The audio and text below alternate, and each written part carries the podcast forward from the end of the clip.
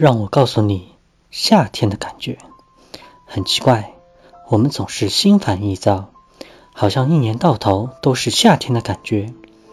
别人在无所事事的时候可以安静下来，我们却像上学快要迟到的孩子一样，总是在着急，好像是一只蝉，不赶紧的话，生命的夏天就要结束了。明明叽叽呱呱的，尽管哭个够，尽管吵个够。我们一直都在和时间争斗。到了秋天，蝉的一生就会结束，而我们人却还有很多很多时间在等着我们。搭不上光阴列车，我们总是感到坐立不安。